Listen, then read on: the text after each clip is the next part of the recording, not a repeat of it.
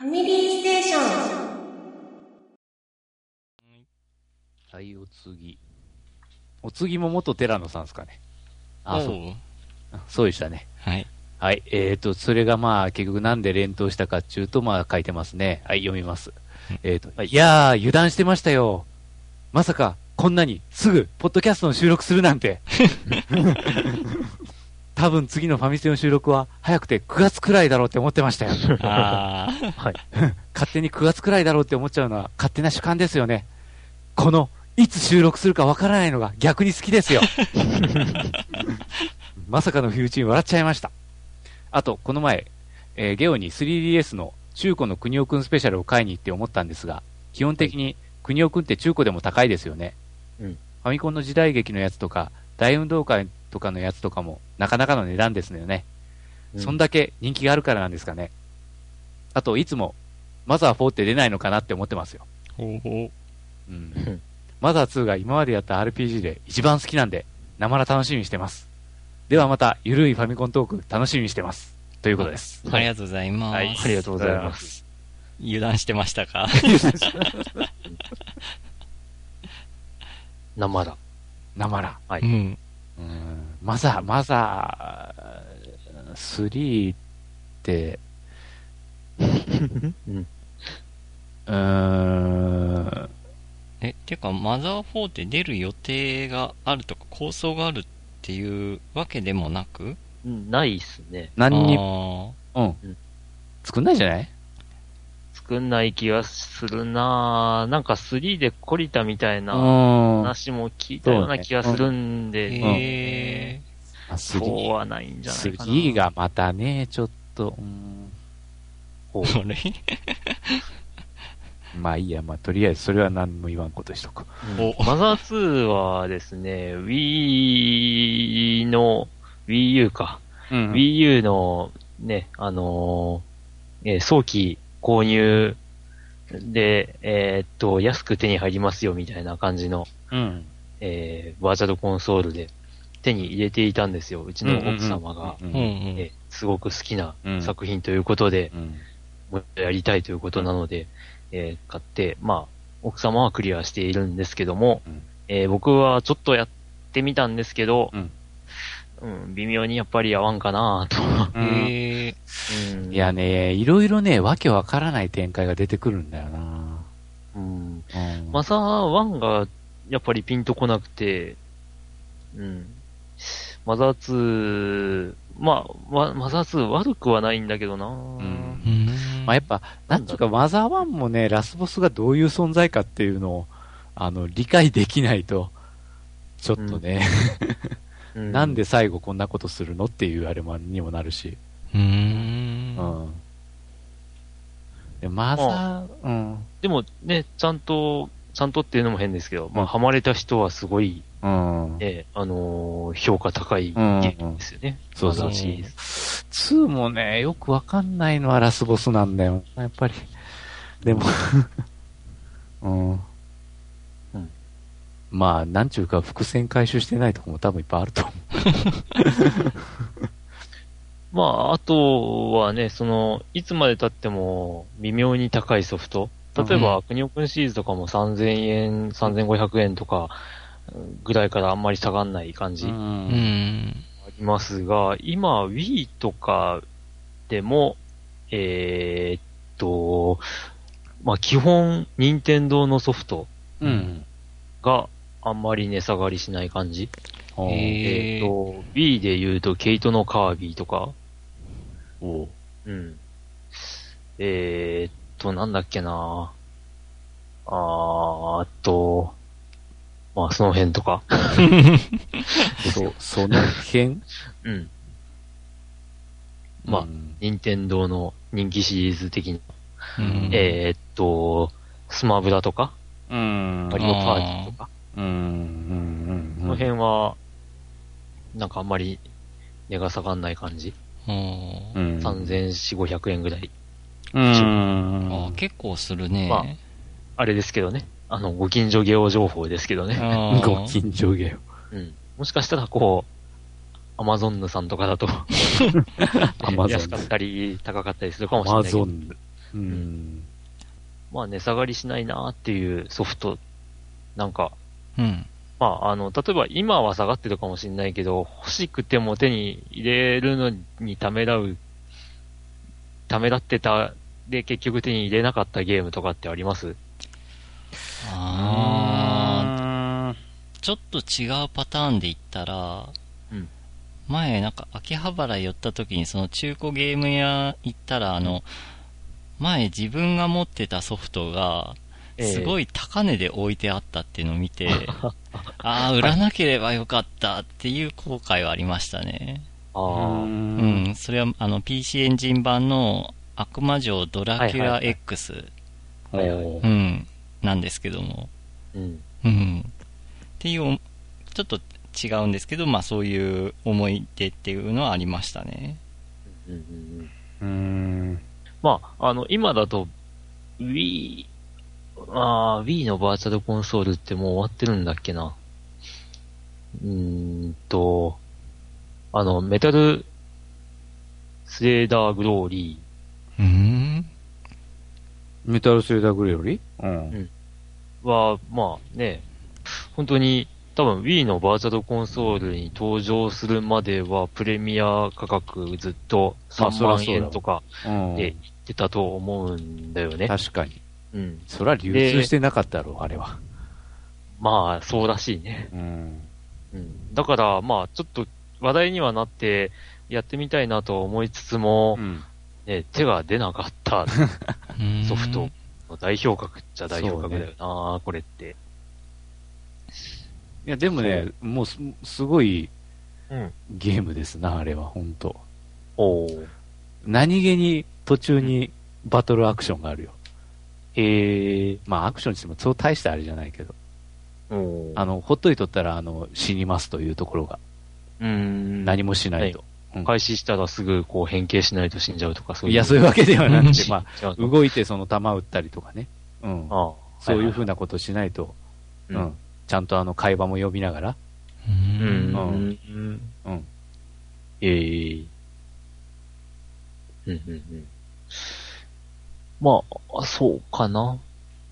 まあなんかこう中古になれば安くなるだろうって、こう思っていたら、うん案外そう安くならなくて、結局手に入れなかったみたいなゲームも、結局、政府の問題だわな。なんとなく、あるなぁと思いつつ、うん思い出そうと思うとあんまり思い出せないな。うん。うん。まあ結局あんまり最初に数出てないともうそれから作られなくなって、やっぱプレミアつくわな、そうなると。うん。まあ最近はね、よく、こう、名作とか面白いって言われるのに、こう、ね、売り上げ的には、うん。実はあんまりっていうね、うん。そういう話もちらほら聞いたりとかして、まあ残念な気持ちにもなるんですけどう。も、うん。うんん。まあ、皆さん、ね、この番組聞いてる皆さんはゲームファンだと思いますんで、うん。ぜひ、どんどん買っていきましょう。ええ僕なんかはなんか無駄に買ってる気がするしな。うん 買ってないんだよね、ほんと。うん ブラウザゲーとかやってさ、買ってこう。どんどん買ってこう。おプレステ4をガンガン動かそお確かに。それは思ってるな。はい。はい、ありがとうございありがとうございまます。はい、お次。続いて、えー、はるさん。はい。ドラグーンさん、クリンクさん、ヨッキーさん、その他ゲストの皆さん、こんばんは。こんばんはす。こんばんは。まあ、そう、最近ゲストさんはいないですね。いないですね。えーいつもポッドキャスト楽しく拝聴させていただいております。今年6月に37歳になった春と申します。えーと僕と同じですね。うん。最近購入した大物についてメールさせていただきます。自分への誕生日プレゼントと思い、稼働率が極端に落ちた PS3 を売っ払い、ほらおえー PS3 いや PS4 へと買い替えようと考えておりました。うんちなみに PS3、かっこ FF13 限定モデル 250GB、えー査定価格は1万円でした。うん泣きのうん。顔文字。うん。そして軍資金をもとに某電気店へ行き、PS4 のコーナーへ行きました。ハード自体非常に魅力的でしたが、漢字のやりたい作品が正直なく、どうしたものか試案中の私の横にある私有台が、手に取ってやってみると、小さい画面ながらも非常に美麗でキビキビと動くキャラクターにとても感動しました。数分後、私の手にはそのハードが入った袋、えー手に電気店を後にしてました。お早速帰ってワクワクしながらセッティング。約30分ほどで完了しました。大きな液晶付きコントローラーに丸みを帯びたボディ。そう、Wii U です。おうしかも、ヒゲとパーティーと、ま、フィットネス入り。ヒゲとパーティー。約3万7千円。ファミコン以来約15年ぶりの任天堂ハードを触ります。いろいろ進化しすぎてて、正直まだ全てを使いこなせてはいませんが、手元でゲームが遊べたり、動画サイトを閲覧できたりってのはとても便利ですね。これは他のハード、過去 PS4 プラスビータ先生を除く、なぜ先生？にはない最大の特徴であり、利便性ですね。このハードで今後どんな作品が出るのか楽しみです。今年の E3 で若干紹介されてましたね。えー久しぶりに感動しました。皆さんはハードを買って感動した経験は終わりでしょうか？よろしければご紹介いただければ幸いです。長文ダム失礼しました。またお便りさせていただきます。ということで。ありがとうございます。うん。うん PS3 売っちゃったんだ。うん。で、Wii U に化けたんだ。うんっ。ていうか、まあ、PS3250 ギガで1万円はまあ、いい方なんじゃないの、これ。かもね、と思ったりしますな。ううんん。うん。状態的には良さそうだな。うん元値がいくらぐらいだったのまあ、かな限定モデルっちゅうのが確かにな、少し気になるが。ああ。んまあそうかな。その辺で、やっぱり、うん付加価値はあるかも。で、まあね、FF13 といえども、まあキャラ人気とかもあるので、といえどもか。うん。いや、戦闘は面白かったよ。お 戦闘は面白かったよ。13の1、1はや、かろうじてやったけど、うん。2以降やってないんだよ。13の2と13の3はやってない。おー13の2と、13の3って。なんかマリオのステージみたいやな。ワールド13。そうそう。13の3ね、あのーリターン、うん。ライトリングさん帰ってきたよは、ちょっと、やってみたい気がするんで。うん、うん。まあ PS3 だな。うん。うん。PS3 なんか、僕すごい好きなんでもったいないなと思ったりはするんですけどね。うん。うん。まあ、これは、個人的な、うんあの、感想ですけども。うん。で、Wii U。Wii U。ファミコン以来。うんフ。ァミコン以来 ?15 年ぶりって。え、DS とかゲームボーイとかそこら辺は？スーファミもか触ってなかったってそうそうスーフこァとか。うん。え？いやー、その間の例えば64とかゲームキューブとかならまだわかるけど。うん。まだわかるけどねわ。かるけど、うーんって言っても。いや、触らなくても。スーフまあ僕ァミ、もね、ゲームキューブはほとんど触らんかったからなゲームキューブはゲームボーイアドバンスのなんか、あれとかしていた。シあミュレーターと。うちはゲームキューブ、あの、PSO のじゲームキューブ版うん。の専用機になってましたね。ああ。そうなんだよな。僕も、まあ、任天堂好きと思われていたりとかしてましたけど、うん。うーん、まあ、64はかろうじて買ったりはしたんですけども、うん。えーっと、キューブは買ってないんですよね。あうんあ。あ、64は買ったか自分も。でも64でまともにやったのがなんかあの、あれだ、ペーパーマリオっていうかマリオストーリーっていうか、ああいうのしか記憶がない。うん。64あとね、ゲームボーイも、カラーとかミニとか、あ全然触ってないし、えーっと、あ。アドバンスは？アドバンスも買ってない。ああ。ああ、買ってないな。まあ確かにさ、そこら辺自分がその、ニンテンドーハード買ってたのは、ほとんどが、ファイアーエンブレムのためだもんね。あうん。うん。なるほどね。そうそうん。あで、まあゲームキューブに関しては、うん。えーっと、まあ、んじゃめな本舗っていうサイトのゲーム放談っていうので、うんあの、ね、アストロボーイ鉄腕アトムがすげえ面白いって評価されて、うん。で、それはゲームボーイアドバンスのソフトうん。で、まあ、あの、うちの奥様、まあ当時、う。うんん。あの、奥様になる気配もなかった。けど、えーと、まあ、ゲームボーイプレイヤーがついているゲームキューブを持っていらっしゃるということで、うん。うん借りまして、ほうほうほうほうほで、それで遊んだのが、えーゲームキューブ初体験でした。あらーとはいえ、ソフトはゲームボーイあの、アドバンスという。そうね。自分もだから、あのー逆転裁判とかは、うんキューブでやってたわ。ああ、大画面で。うん。う。あーあ、そっか。なんかクリンクゲームキューブ持ってたイメージあったけど、あれは奥さんのってこと？そうです、そうです。あ、そういうことか。しかもキューブ。あー 自分では買ってないんですよ。あ、それは、初めて知りました。ああ、うん。うん。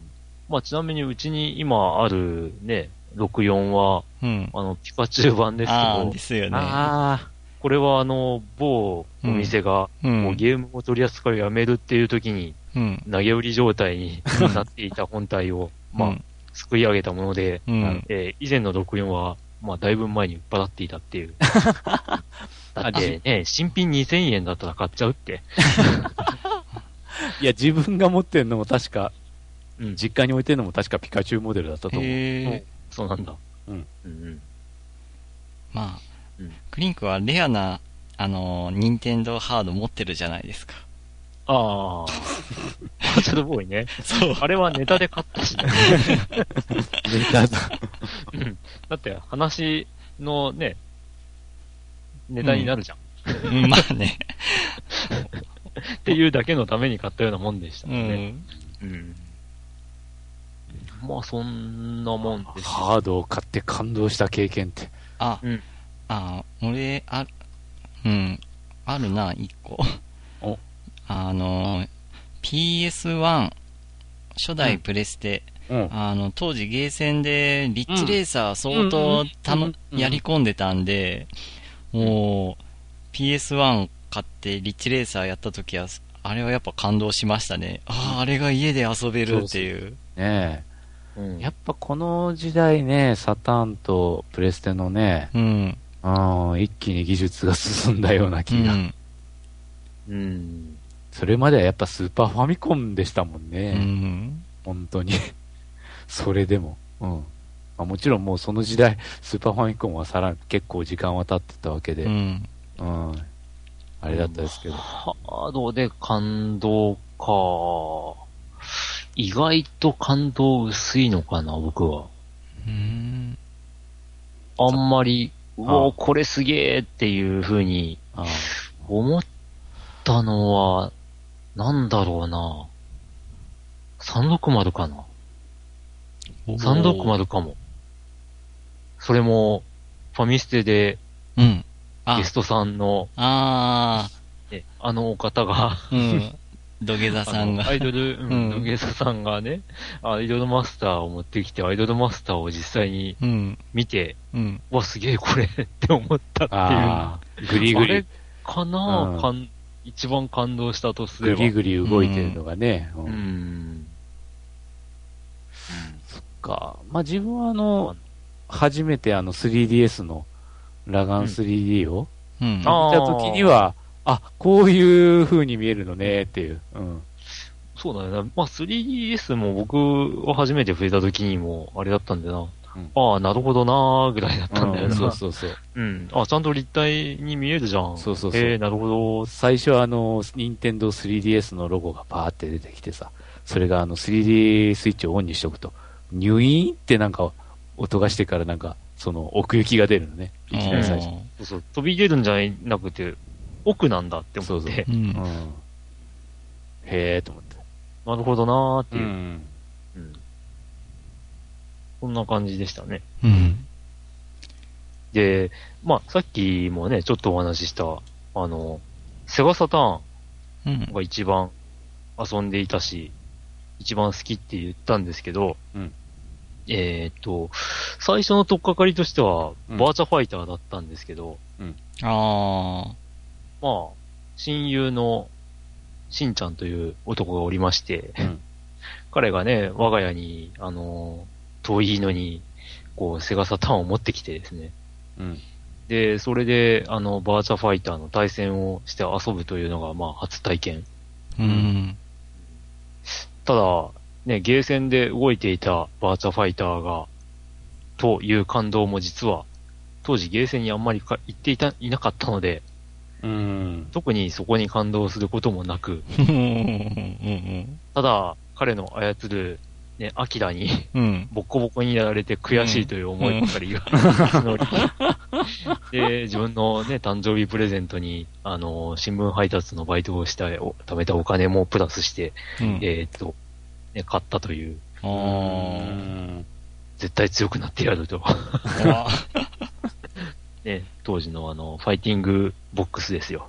うんコントローラーが2つあって、うんええーと、バーチャーファイターリミックスがついてくるという、あー行くぜ100万台モデル、うん。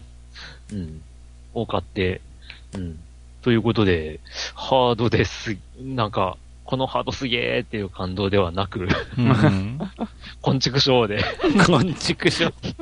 買ったのが、まあ、カタンの購入のきっかけだったので、あうん。うん。そうか、こんちくしょうでしたか。うん。感動って感じじゃなかったね。うん。そんなです。はーい。はい。はい、ありがとうございます。ありがとうございます。で、続いて、えー、ゼルマさん。はい。はい。皆さんお久しぶりです。アルバム作りたいなぁと、密かに思ってるゼルマです。うんファミリーステーションのロングバージョン作りたい。おー。名曲ファミリーステーション。うんで、えー PSO2 日記、エピソード3始まりましたね。エピソード2の時のアップデートよりも、いろんなところが大幅に変わってたのでびっくりしました。うん。新クラス、バウンサー、ちょっと使ってみたけど、かなり使いやすいです。おー威力、威力重視のデュアルブレード、打撃と砲撃を組み合わせられるジェットブーツ。強いて言えば、どちらも防御アクションがなくて、回避に癖があるのが難点かな。うん。スキルツリーも大幅な変更があり、ガンナーがちょっと弱くなりました。ハンターが強くなりました。テクターも強くなりました。ブレイバーも多分強くなりました。他は知らん。そういえば前回のお便りで、ハンターで遠距離攻撃できる話をしましたが、テクターは砲撃色なのに、物理で殴った方が強いということを発見。砲撃は、ウォンドギアを貯めるのに使うぐらい、あ、使うぐらいに。砲撃とは何だったんだろう。他のゲームといえば、8月の中旬に Wii U を買いました。ゼルダ無双がやりたくて、無双シリーズは初体験なのですが、爽快感があってなかなかいいですね。ストーリーモードの他に、やり込み用のモードもあってしばらく楽しめそうです。かっこ近況報告。3DS なくしました。しばらく 3DS のない生活が続きましたが、なんといつの日か検証で応募した 3DS が当選。白い 3DS が新たに手に入りました。おー。が、なくした 3DS の任天堂ネットワーク ID の認証解除方法がわからず、今のところカードで買ったゲームしか遊べません。海外だと任天堂に問い合わせると認証解除してくれるみたいですが、日本だと断られたって話を聞いて路頭に迷ってます。あららら。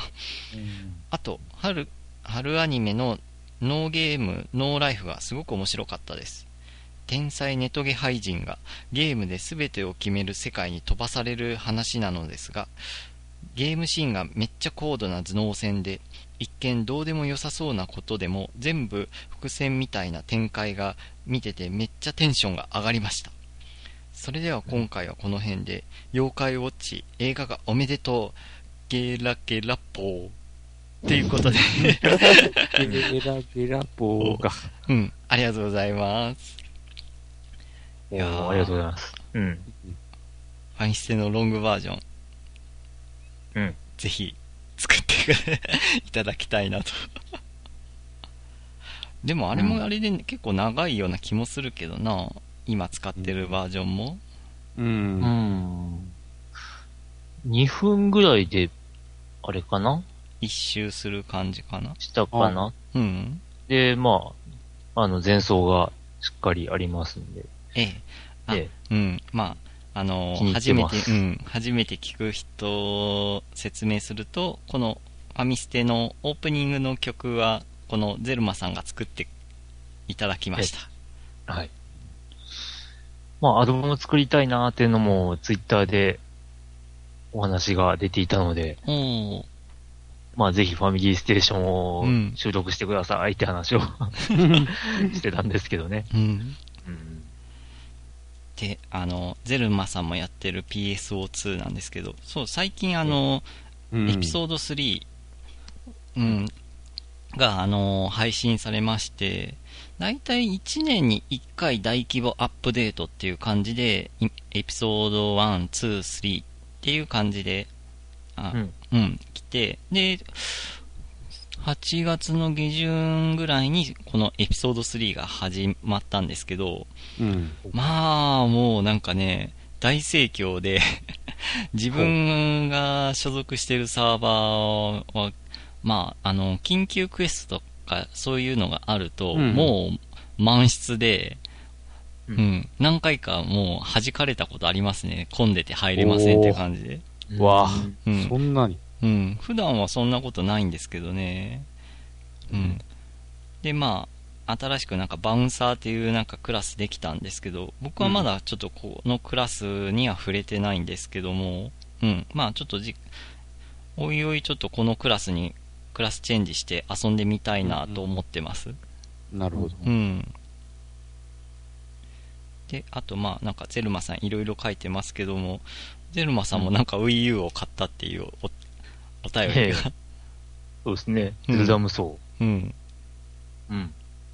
まあ、ゼルダ無双確かに面白そうなうん。ゲームですわ。あうん。ただね、うん。あの、Wii、Wii と、ああ、そうか、えっ、と、任天堂ダイレクトっていうので、うん。あのーね、岩田社長が登場して、こう、今後の、こう、Wii U とか 3DS の、うん。こう、ソフトのラインナップとかを紹介する、まあ、動画配信みたいなのがあるんですけど、う。うんん。それの、まあ、ゼルダ無双ダイレクトだったかな、と名付けられた、まあ、動画、紹介動画ではですね、うん。えー、光栄テクモのスタッフとかが、まあ、登場して、あの、こういう、こうこうこうなってますとか、そういううんプレゼンの映像だったんですけど、うん。うん。まあ、ゼルダシリーズではおなじみの、このキャラクターが登場しますみたいな感じで、こう、ね、何体か、何体かっていうか何人か紹介されてたんですけど、うん。いやー、なんかディスクシステムのゼルダの伝説とうんリンクの冒険ぐらいしかしていない僕にはおなじみキャラって言ったら、リンクとゼルダ姫ぐらいしかいなくて、うん。ど、どちら様ですかこの方？はっていう、あうん、感じのキャラがね、多かったんですけど。うん。ーな、なんかドラクエ無双も出るってなんか聞いたような気がするんですけあど。みたいですうね。ん。どうなんでしょうね。う。ん。まあでも、ゼルダ無双面白そうでした。おーで、まあ、キャラを知ってれば、なおさら面白いんじゃないかなと思うんですけど、うん。あの、むしろキャラ知らないんで尻込みしてます。あうん。あ、なるほど。で、3DS かね。うん。もう 3DS ね。うん。えーネットワーク認証 ID、覚えてたら解除できるって感じなんですか、これって？どうなんでしょうね。本その本体じゃないと、解除できないってことですかね。なんじゃないかなと。うん多分そのダウンロードうん。購入したものとかを、うん。えーっと、なんですかね、不正に、うん。不正にっていうのも変なんですけど、うん。こう他の機種とかにダウンロードして遊べるようにしちゃうとかっていうのが、その、えーネットワーク ID が、あの他の本体にうん。も、まあ、有効にしちゃうと、うん。えーっと、まあ、何台ものうん。うん。本体でできちゃうからっていうことだと思うんですけど、こういう事情だったらね、っていう、うん。うん、紛うん紛失するっていうのはよくありそうな、あのーパターンな気がしますけどね。うん。物が物ですしうね。ん。なんか解除とかなんかそういうのできそうな気がするけど、まあ僕ちょっと 3DS 持ってないんで、詳しくちょっと、うん、うん。言えないですけど、うん。まあ、そうですね。うん、もう一個うん、うん。ID を作れということなんですかね。ま あ、そうか。でもうんそしたら、そうなるとうん、うん今まで購入したものとか、うん、再ダウンロードするとなると、うん。まだお金を払わないといけなくなっちゃったりとか。うんうーん。このネットワーク ID って Wii U でも使うって感じなんですか？同じ ID でそうですね。えーっと、まあそうですね。連動できるようになりました。あうん。あ、いわゆる、ただうん、ただ購入したソフトを、えー共有することはできないんですけど、うん、えー、任天堂の、えーっと、なんだっけ。任天堂 e ショップで購入するための、えーっと、お金のチャージうん、が、えー共有されるように。なりましたうんうん。だから、えーっと、3DS の e ショップうん、にチャージされてるお金うん、で、えーっと、Wii U のうん。ゲームを買うこともできるようになってるってことですね。うん。それまでは、えっ、と、ちょっと前までの、その、この共有されるっていうアップデートの前までは、それぞれ別々に、その、チャージをしなきゃいけなかったんで、えーうん。そんな手間だったんだ。はい。うん。まあそれがえ統一化されたっていうのは、まあ、ある意味、便利かな。便利っていうか、まあ、うん。いいことかなとは思うんですけーど、えー。うん。うんただ、3DS で配信されてるし、えっ、と、Wii U でも配信されてるっていうファミコンのソフトとかうん、は、ね、共有化してもいいんじゃねえのっていうようなうん。意見もあるんだけどね。というなんかちょっと融通きかんなうん。そうね。うん。iPhone あとかの Apple ID は結構融通が効くなって思いますけどね。うん。うんまあ、Android もそうですけどね。えっ、と、まあ、うちには Android の、えーっと、端末がうん。うん。3台、うん。まあ、自分持ちのがあるんですけど、うん。まあ、1台で買ったやつは、うん。こう、他の2台にも。無料で、まあ、ダウンロード、再ダウンロード使いできますし、うん。うん。うんまあ、その辺がやっぱり、まあ、さっきの、えー、任天堂ネットワーク ID うん。っていう話になってくるんでしょうね。うん。うん。うん。まあちょっと簡単に、うん。簡単にポイポイうん不正というか、できちゃうのは困ったもんなのでってことかもしれないですけど。うん。うん。ただまあ、変な話、家族認証とかができたらいいのになぁとは思いますね。家族認証っていうと、うちの姉夫婦の家には、まあ、うん子供が二人、まあ、うんおいとめいがいるわけなんですけど、うん。えーそれぞれに 3DS を遊び道具として与えられてるんですよね。うん。まあ実際には親の持ち物なんですけど、うん。動物の森とか結構好きでやってるらしいんで、うん。ただ、子供たちに遊ばせるためのソフトをやっぱりそれぞれで買わなきゃいけないわけですよね。うん。あで、まあダウンロードソフトとかはね、どうなんだろうな。うん、家族、家族、ー。うんうんなんだろう、家族、えー、なんだろうね。うん。まあ、誰か 家が族セッ買えばト、的な、うん。例えば、このソフト、ここれを買えば、あの、同じうん。パスワードで3台分はダウンロードできますよ的なうんうん。ものとかあってもいいかもしれないですよね。ううんん。そうすれば親と子供で、あの、同じソフトをダウンロードしてうん。遊べますよ、みたいな、そういうこともできたりとかするかもしれないし、うん。うん。いろんなうん。部分で難しいんでしょうけどね。うん。もうちょっとその辺なんかこう優しくなってほしいなうん。なんかドラクエ10あね、ー。うんうん。なんか本体に紐付けされてるから、こう、家族で使い回すのができなくて、こう、やるならもう一度、うん、ソフトか。ソフトと本体で紐付けられてるんだっけね。うん。なんか、もう一個アカウントとか作りたいんならもう一個ソフトを買えとかっていうことらしいっていう話も聞きますし、ううんん。うんちょっとその辺、うん。家族向けではない感じもありますね。うんですね。うん。ただやっぱ、紛失したっていうのをね、なんとかする方法があればいいんですけどね。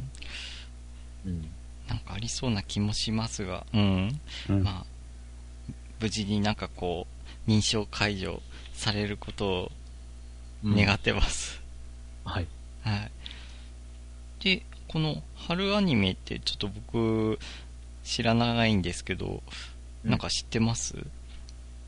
うん。うん？このノーゲームノーライフっていうああ。ノーゲームのライフは CM だけは見たんですけど、うん。本編は見たことがないです。ああ、まあ、いつか機会があれば見ようかなと。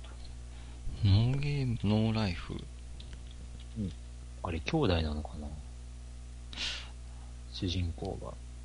ああ、ちょっと絵を見てみたんですけど、全然知らないですね、これ。さあ、タイトルを見てピンとこなかったうな。ん。え、絵を見ればなんか、ああ、これ、これのことかってこう、ピンとくるかなとか思ったんですけど、うん。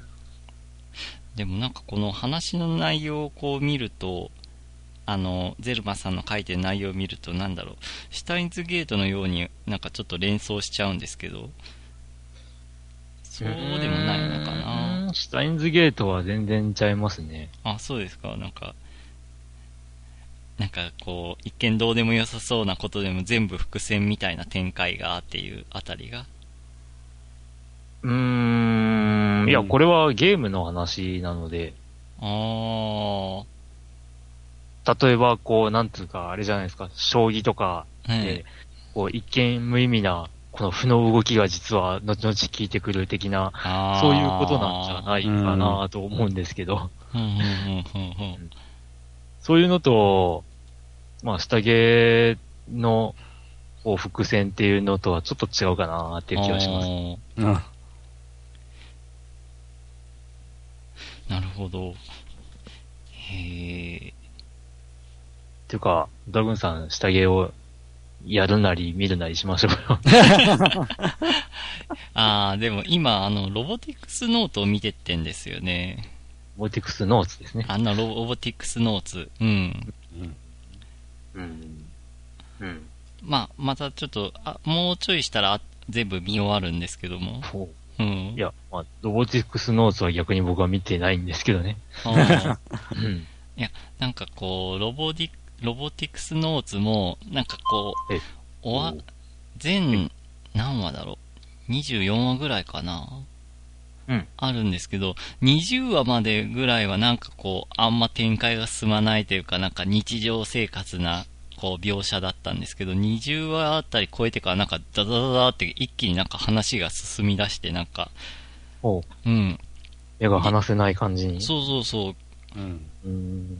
だからなんか、うん、前なんかシュタインズゲートもなんかこう、ここまで我慢してみれば、いや、やれば なんか急に面白くなるみたいなこと言ってたんで、うん。なんかこう、ロボティクスノーツもなんか今そんな感じでも20話は長すぎないですか？かなでもね、ほんとなんか途中、一回全部撮ってから今徐々に見てってたんですけどあもあ、途中なんかちょっとこう、飽きてきて見るの間が空いてたりとかしてたんですよ。はいはいはい。でもまあ、いせっかく録画してうん。途中まで見たか最後まで見なきゃなと思って、ポチポチとこう見に行ってたら、急になんか20話過ぎてからなんか怒涛の展開になりだしてきて、早くなんか次見たい次見たいという感じになってきました。おほー。うん。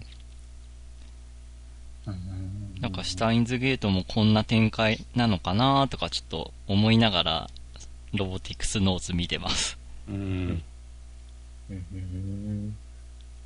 ロボティックスノーツはゲームをヨッキー先生はされてたんでしたっけ？一応ね、おうだけど途中は、いや、してないよ、途中まだ。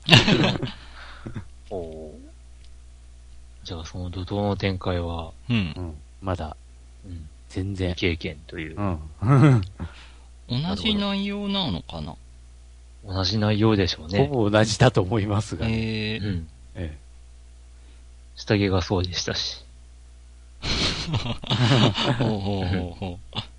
えまあね。うーん。だったらまあ、ロボティックスノーツが楽しめるんなら下着がもう楽しめるんじゃないかな。うんあ、そうなんですか。と、勝手な勝手な。想像。うんおというか、まあ変な話、下着にはまって、続編で、その流れで、まあ空想シリーズだか、うん科学うん。で、続編で、こう、ロボティクスノーツ出るぜーって言って期待してみた人たちが、あれーっていうう、ん。反応をしていたりするので、あ、そうなの？ロボティクスノーツはそんな評価なんだ。うーん、まあ、正直な話、あんまり芳しくない。評価をされているので、うんうんうん。まあ逆算すると、うん。うん。ロボティクスノーツ面白かったぜーっうて、んドラグーンさんが思った後に下着を見ると、うおー、うんなんじゃこりゃーって思うかもしれないですね。へえ。こんな、こんなすごかったのか、みたいに思うかもしれないです。あわかんないですよ。ロボティクスノーツ、僕見てないんでわかんないんあ。ですけど。あうん あ、でも、ロボティクスノーツは、アニメだ、アニメこそ面白かったなっていう人もいたな。あ、ゲームよりうんもってこと？ゲームよりもですね。へえ。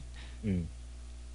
最初からアニメの方が良かったんじゃね？みたいな話も、いた気がするので、ああ。まあね。そういった意味ではアニメが、あいいのかもしれないですね。あ、そうなんですか。はい。すべて僕は聞きかじった話をしております。ロボティクスノーツに関しては。は。はいい。ということで、はい。あ、で、最後にゼルマさんが妖怪ウォッチをう ん祝っております。もう、なんか、大流行りやな妖怪ウォッチ。あの、ゲーラゲラポーっていうのは、うん。妖怪ウォッチだったんですね。ああ、です。なんか最近いろんなところで、うんこう、店内放送で流れてる気がするんで。うん。確か、アニメが始まる前、ゼルマさんがゲームでなんか、やってて、ファミステのお便りで、なんか、妖怪ウォッチのジバニャン、可愛いとかなんか書いてあったのをなんか。覚えてます。だから、ゼルマさん、なんかこう、先を行ってたんやなーって今、ふと思いました。うん。その当時からゲームもやっぱ話題になってたんですかね。ゲームは話題になってましたよ、実際。うんあ、本当、うんで、ちらっと僕欲しいと思ってましたからね。うん。うんなんか子供向けの、こう、皮をかぶった的な感想もき、まあ、見はしてたんで、うん、うん、うん。おほーと思っていたんですけど、うんまあ、ついぞ手に入れることがなく、うん。うん。なんか、その後、最近知った情報によると、まあ、うまく、えーポケモンをパクったね、みたいな話を、があるので、ごめんなさい、ポケモン、あんまり、僕、ピンとこないんで、あと思って、ちょっと手が出なくなっちゃったかな。あ。ああ。うん。そっか。まあ、さっき話が出てきてうん。いるうちの甥っ子姪っ子が、うん。あの、ハマってるみたいなので、あうん。ま あ機会があれば見せてもらおうかな。あ。お。ですね。はい。ということで、ゼルマさんありがとうございます。はい。ありがとうございます。うんはい、ありがとうございます。ってことで、お便りは以上です。はい。うん。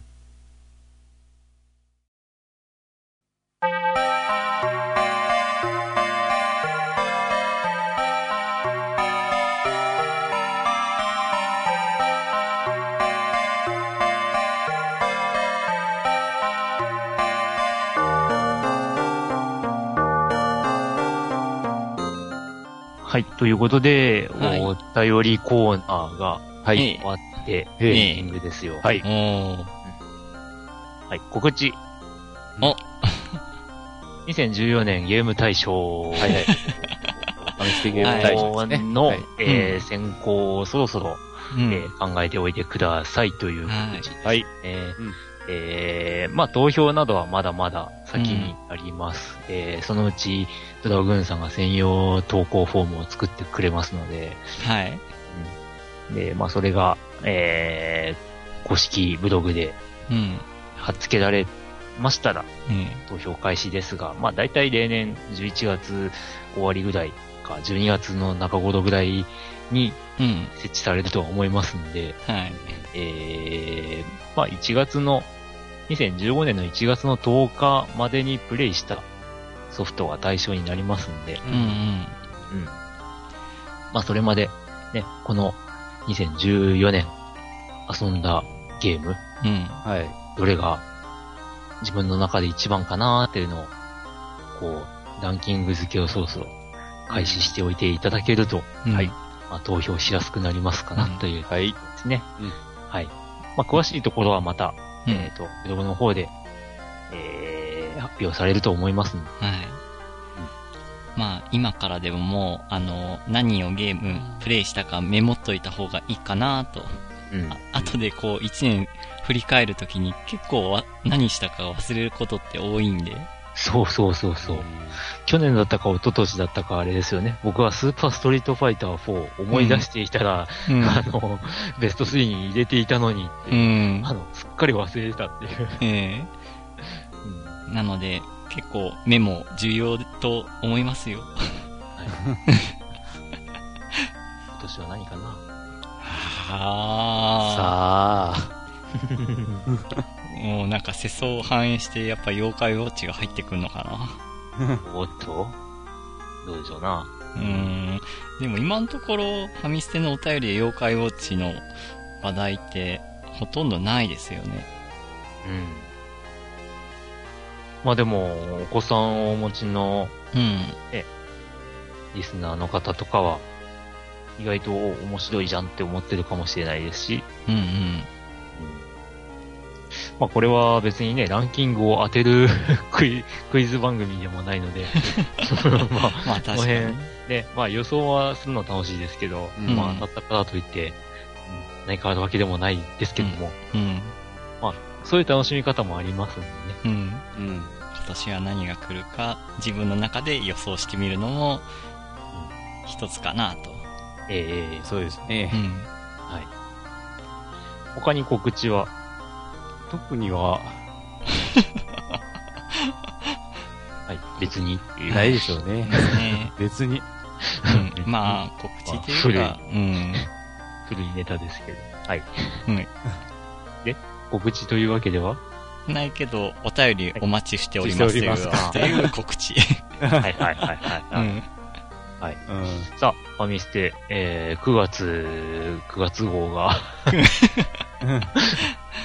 終わりですけども。はい。うん。今年もあ残すとこと何回今年？うん。うん放送するかな？まあ、月1回行けたらいいなって感じですね。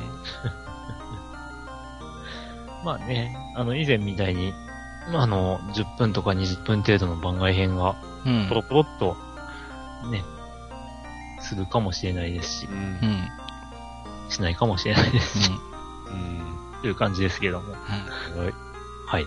ね、次がいつ収録になるかもわからないんですけども、うん。まあそういう、ね、ところも、まあ、お便り職人の方は、はい。